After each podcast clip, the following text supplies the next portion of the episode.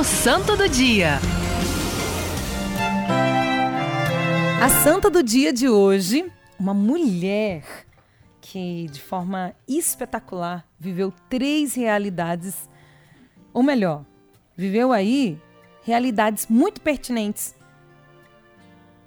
para uma vida de santidade.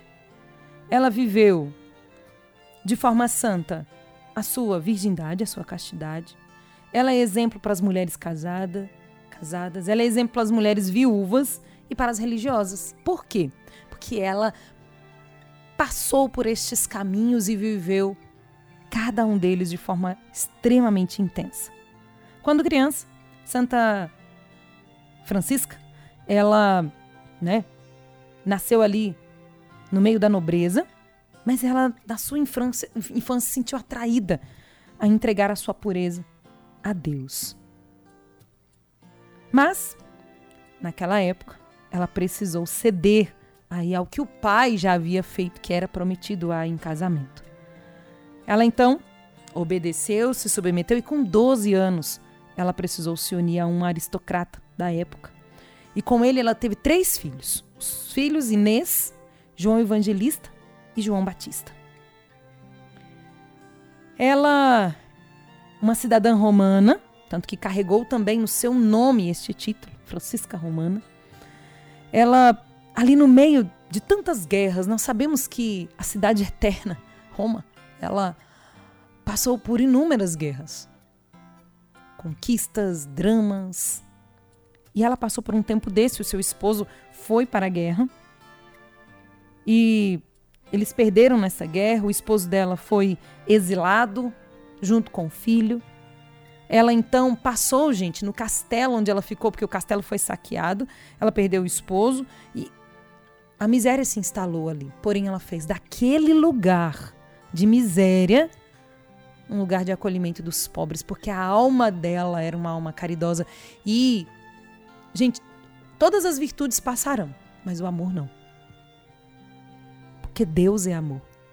E esta é a virtude ao qual eu e você somos chamados a viver e a, a, colocar em prática o tempo inteiro. A caridade, o amor para com o próximo. E quem é o meu próximo? Quem você vê agora. Quem você está vendo? Este é o seu próximo. Senão a gente fica caçando o próximo tão longe, né? É próximo, próximo, gente. A palavra já diz, né? Está perto. Está perto de mim. E ela é engraçado que ela foi fazendo tanta caridade, ela foi envolvendo que outras mulheres queriam também junto com ela fazer a caridade e ali foi acontecendo todo um movimento. O seu esposo volta, mesmo com problemas de saúde, ela continua cuidando do seu esposo e depois o seu esposo vem a falecer e ela na sua viuvez então vive a sua vida religiosa. Uau, que vida! Ela viveu os valores evangélicos da caridade, do sacrifício e ela entendeu que Deus traçou o caminho de santificação dela.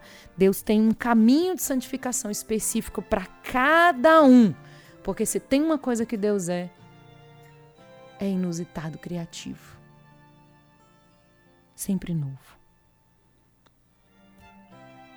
Ela perpassou por todos esses caminhos e depois, na sua viuvez, viveu a vida no claustro e recebeu então as honras dos altares modelo de virtude para todos nós. Peçamos a intercessão de Santa Francisca Romana, que no seu tempo e em suas condições, ela respondeu ao chamado de Deus para a vida dela. Que o nosso coração também seja interpelado na realidade a qual nós estamos inseridos, vivermos a nossa santidade na caridade Faça um gesto hoje de caridade por alguém. E sabe aquela caridade que a mão direita faz, depois ela já esconde, assim, rapidinho, que nem o Evangelho ensina a gente? Sabe aquele bem? Sabe aquele gesto concreto? Não precisa ser colocado em holofotes, não precisa receber palmas. Só o olhar de Deus precisa vir.